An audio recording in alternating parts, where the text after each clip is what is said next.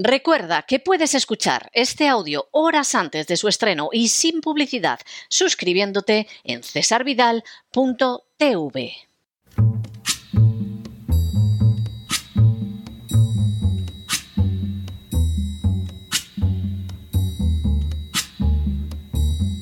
La voz con César Vidal, desde el exilio. When the night has come and the land is dark and the moon is the only light we'll see. No, I won't be afraid. Oh, I won't be afraid just as long as you stand, stand by me. Muy buenos días, muy buenas tardes, muy buenas noches y muy bienvenidos a esta nueva singladura de La Voz. Soy César Vidal, hoy es el martes 3 de octubre de 2023 y me dirijo a los hispanoparlantes de ambos hemisferios, a los situados a uno y otro lado del Atlántico y del Pacífico y como siempre lo hago desde el exilio. Corría el año 1939 y más concretamente el día 22 de agosto, cuando Hitler expuso ante un círculo selecto la manera en que debería llevarse a cabo la cercana guerra mundial. Para justificar la dureza que emplearía en la misma, formuló la siguiente pregunta retórica. Wer redet heute noch von der Vernichtung der Armenia? Lo que podría traducirse como, a fin de cuentas, ¿quién habla ahora de la aniquilación de los armenios? Las palabras de Hitler apuntaban a una realidad pavorosa. Apenas unos años antes, los armenios habían sido objeto de terribles atrocidades a manos de los turcos, lo que se había traducido en la muerte de centenares de miles de civiles inocentes. Sin duda, se había tratado de un episodio pavoroso, pero a esas alturas, ¿quién se acordaba de ello al cabo de un par de décadas? El horror siempre podía contar con el silencio y el olvido. Apenas una semana después de que pronunciara estas palabras Hitler, comenzaba la Segunda Guerra Mundial. En las últimas horas hemos tenido nuevas noticias sobre el silenciado drama de Nagorno-Karabaj. Sin ánimo de ser exhaustivos, los hechos son los siguientes. Primero, en 1812, Azerbaiyán entró a formar parte del Imperio ruso. Lo hizo así antes de la incorporación de la mayoría de estados a los Estados Unidos y del nacimiento de la mayoría de las naciones hispanoamericanas. Segundo, el hecho de que formara parte de Rusia tuvo, entre otras consecuencias, que en Azerbaiyán pudieran convivir pacíficamente una comunidad musulmana mayoritaria y una comunidad cristiana mayoritariamente armenia y también rusa. Tercero, el colapso de Rusia en el curso de la Primera Guerra Mundial fue aprovechado por las distintas potencias occidentales para intentar desmembrarla, convirtiendo las nuevas entidades desgajadas del Imperio ruso en protectorados de los que se pudiera expoliar las materias primas.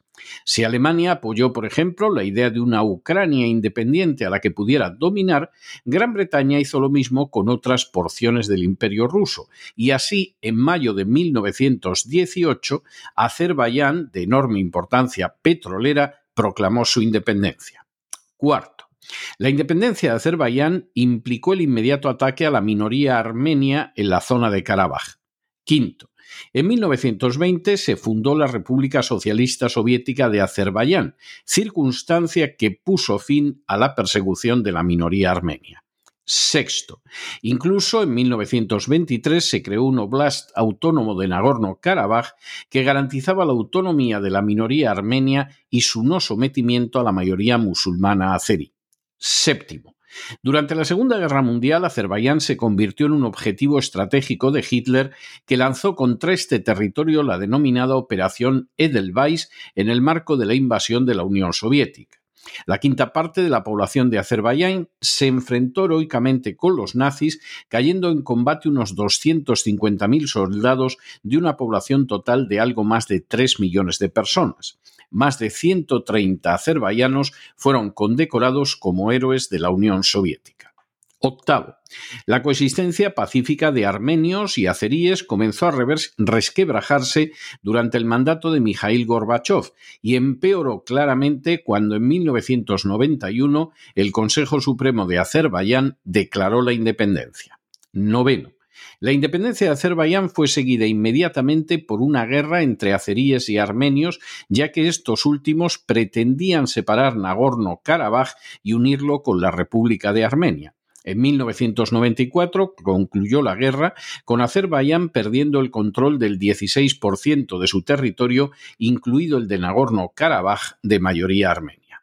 Décimo. En medio del conflicto, y ya en 1993, un golpe de Estado llevó al poder a Eidar Aliyev, que logró poner en orden las cuentas y las calles de Azerbaiyán, aunque en medio de una más que notable corrupción. Un décimo. En el año 2003, Eidar Aliyev fue sucedido por su hijo Ilam, que inició una política de acercamiento a Occidente. Duodécimo. En 2020, Azerbaiyán inició la Segunda Guerra de Nagorno-Karabaj. Para la agresión contra los armenios contó con el apoyo de Pakistán, de Afganistán, a la sazón ocupado por Estados Unidos, y de Turquía, país miembro de la OTAN. Décimo tercero.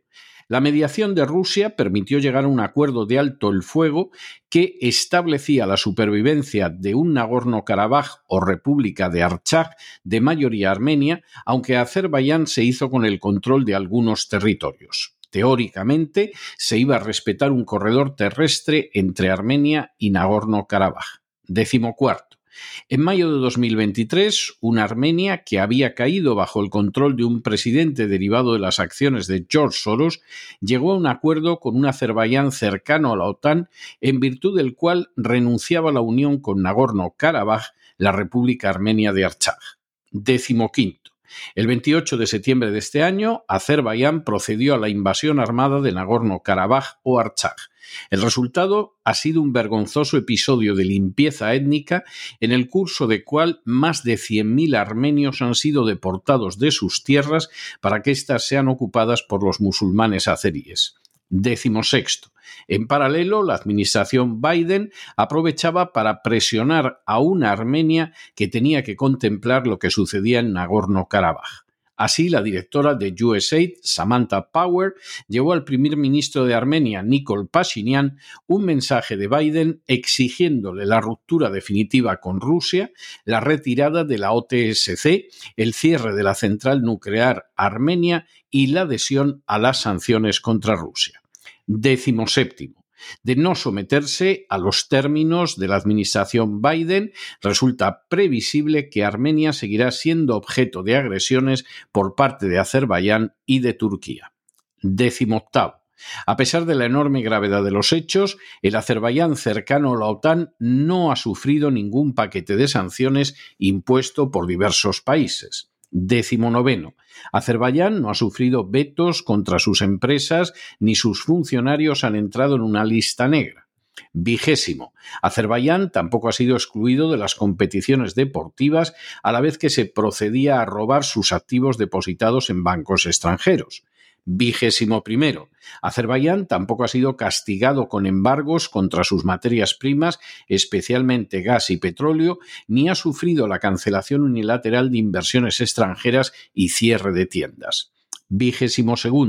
Azerbaiyán tampoco ha visto su moneda atacada, ni ha sido expulsado del sistema SWIFT, ni ha sido objeto de una campaña global periodística para boicotear incluso sus manifestaciones artísticas.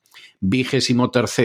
Los medios de comunicación de Azerbaiyán no han sido censurados en Occidente, ni tampoco se ha iniciado una campaña masiva para colocar en las redes sociales la bandera de Nagorno-Karabaj. Vigésimo cuarto. Mucho menos se ha lanzado la idea de que hay que derribar con un golpe de Estado al presidente azerí y aún que haya que llevarlo ante un tribunal internacional por haber perpetrado una invasión seguida de un episodio terrible e innegable de limpieza étnica y religiosa. Vigésimo quinto. Tampoco se ha enviado un solo kilo de ayuda humanitaria procedente de la Unión Europea o de los Estados Unidos a los deportados de Nagorno-Karabaj. Vigésimo sexto.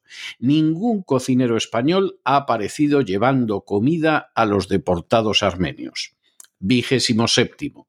Tampoco las furcias mediáticas han hecho el menor acto de presencia por Nagorno-Karabaj para mostrarnos lo terrible de la guerra y de la deportación de inocentes. Y vigésimo octavo, no ha sucedido nada de eso porque, como ocurrió en la antigua Yugoslavia, Occidente ha vuelto a jugar a la desaparición de entidades políticas para obtener beneficios económicos, como es el acuerdo de la Unión Europea con la dictadura familiar de Azerbaiyán a fin de duplicar su suministro de gas. Entre los fenómenos más terribles de nuestro tiempo se encuentra la aplicación y el respeto de los derechos humanos siguiendo criterios meramente geográficos. Se diga lo que se diga, se exige, y de manera bastante hipócrita, el respeto a los derechos humanos, pero solo según donde estén situados los supuestos perpetradores. Es horrible aplicar la Sharia con todo lo que ésta implica en Irán, pero resulta absolutamente admirable en Arabia Saudí o en los Emiratos Árabes. Es espantoso que se persiga a la oposición o se cierren medios de comunicación en Venezuela, pero resulta ejemplar y digno de encomio en Ucrania. Es intolerable que Irak almacenara armas de destrucción masiva, aunque lo cierto es que jamás existieron, pero resulta más que recomendable que lo haga una Ucrania que contaba incluso con laboratorios de armamento bioquímico. Es inaceptable que China acceda a los mercados de materias primas en el mundo, pero resulta más que admisible que para que accedamos nosotros se provoque, por ejemplo, una guerra civil en el Congo que ya ha superado los cuatro millones de muertos. Es impensable que se puedan limitar los derechos reales o supuestos de unos musulmanes que invaden Occidente en masa, pero se ha asistido y se asiste pasivamente a los desplazamientos espantosos de poblaciones cristianas en África, en la antigua Yugoslavia y ahora en Nagorno-Karabaj. Es indignante que Rusia defienda a los habitantes del Donbass en Ucrania, a los que desde el golpe de Estado de 2014 los nacionalistas ucranianos han asesinado en masa. Pero no se mueve un dedo cuando Azerbaiyán invade Nagorno-Karabaj en un episodio de limpieza étnica verdaderamente pavoroso, cuando Marruecos mantiene la ocupación del Sáhara desde 1975 o cuando Israel ocupa desde el año 1967 territorios que pertenecen a otras naciones. Es censurable la limitación de la libertad de expresión que se da en países del tercer mundo, pero resulta totalmente permisible si el escenario de esa censura es la Unión Europea, el Canadá o incluso Estados Unidos. Es inadmisible que China sueñe con recuperar territorio chino como Taiwán, pero es totalmente lícito que la OTAN arrase naciones como Yugoslavia, Afganistán, Siria o Libia que jamás agredieron a ninguno de sus países miembros. Sí, lo bueno y lo malo no depende de una categoría objetiva de moral, sino de la simple geografía. Es esa geografía la que decide lo que está bien y lo que está mal, los que actúan bien y los que actúan mal.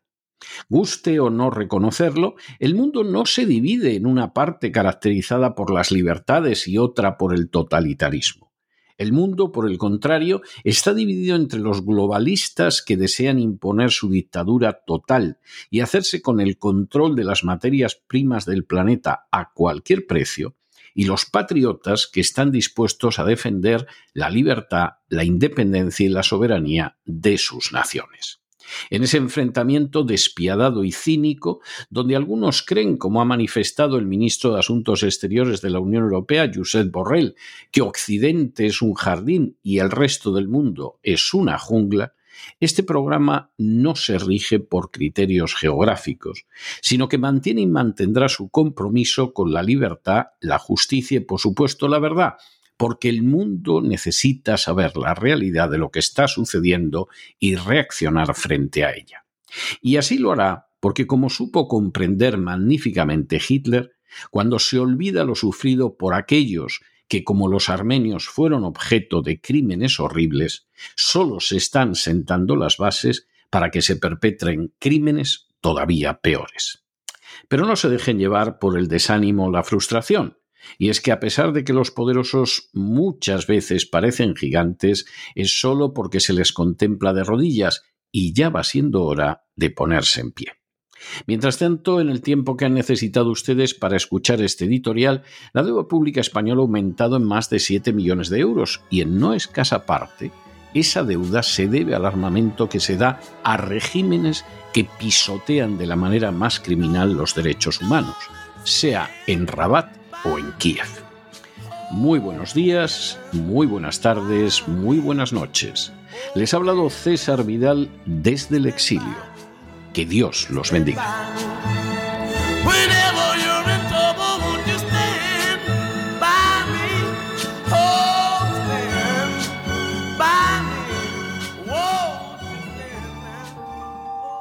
Esta sección está patrocinada por crowdfunding con el siguiente mensaje.